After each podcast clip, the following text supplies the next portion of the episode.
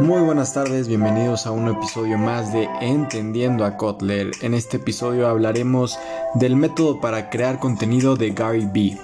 Eh, mi nombre es Alan Lagunes, es un gusto estar con ustedes y es una tarea reportando para el profesor Edgar Méndez en la materia de herramientas web para Mercadotecnia, Facultad de Economía, Anáhuac 2021. Pues muy bien amigos, empecemos de lleno en esta materia que hablaremos hoy sobre el Content Model de Gary Vanderchuk. Es un método desarrollado para explicar la importancia del diseño y la implementación de diversos formatos de contenido para eh, distribuirlos en cualquier formato o medio digital. Básicamente Gary nos habla acerca de una pirámide invertida en donde el primer escalón de esta pirámide es un tema general. El segundo van a ser microsegmentos o microcontenidos o subtemas de este primer escalón y el tercero ya implica la distribución de estos contenidos en las diferentes plataformas o redes sociales. Hace sentido y nos suena un poco parecido a, estrategias similares como pueden ser el storytelling dentro del content marketing o también en el mismo funnel de la mercadotecnia, ¿no? Que partes de algo general, estás captando al cliente y cada vez lo tratas de llevar hacia un lugar. Puede ser similar a esto. Y bueno, es una estrategia sumamente valiosa. Sabemos que el content marketing hoy en día es lo más relevante en cuanto, o de lo más relevante en cuanto al mundo digital.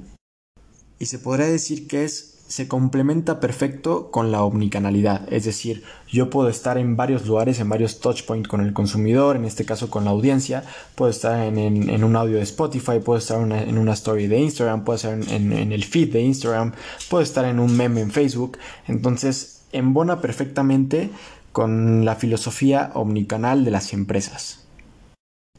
Y bueno, hablemos de para quién está dirigido este, este, este modelo. Y básicamente es para todas aquellas marcas que quieren generar engagement, que quieren fidelizar a un cliente y hasta que quieren generar awareness en sus redes sociales sobre su marca. Entonces, eh, obviamente cada plataforma o cada red social, y ustedes lo deben saber a la perfección, va dirigida a un segmento diferente, ¿no? Sabemos que hoy en TikTok eh, los niños de entre 12 a 14 y 16 años se han apoderado de esta aplicación y generan muchísimo contenido. Pero, por ejemplo, eh, desde mi perspectiva, alguien que tiene 23 años, la red social que más consumo puede ser YouTube y, e Instagram, ¿no? Son redes sociales totalmente distintas. En una puedo consumir un contenido un poco más trabajado como el de YouTube que me puede dar eh, información acerca de viajes, acerca de una computadora, un review de, de un partido de fútbol que me perdí y en cuanto a Instagram puedo estar conectado con mis amigos, con mi gente cercana, qué está haciendo, cómo estuvo su día, qué tipo de productos ellos recomiendan, etcétera, que son los famosos influencers, ¿no?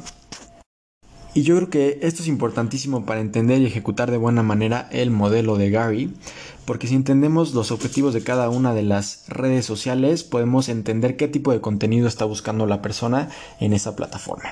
Entonces creo que dividirlo en micromomentos como lo hace Gary es sumamente valioso. Y sobre todo ya es un must, ya no es darse un lujo, todas las marcas deben estar presentes en redes sociales con una estrategia de content marketing sólida, de marketing sólida, perdón. Y la principal clave, como lo dije, es definir bien los objetivos, eh, además de crear contenido de valor, involucrar a la audiencia o al consumidor a través de giveaways, a través de diferentes concursos, sorteos, etc.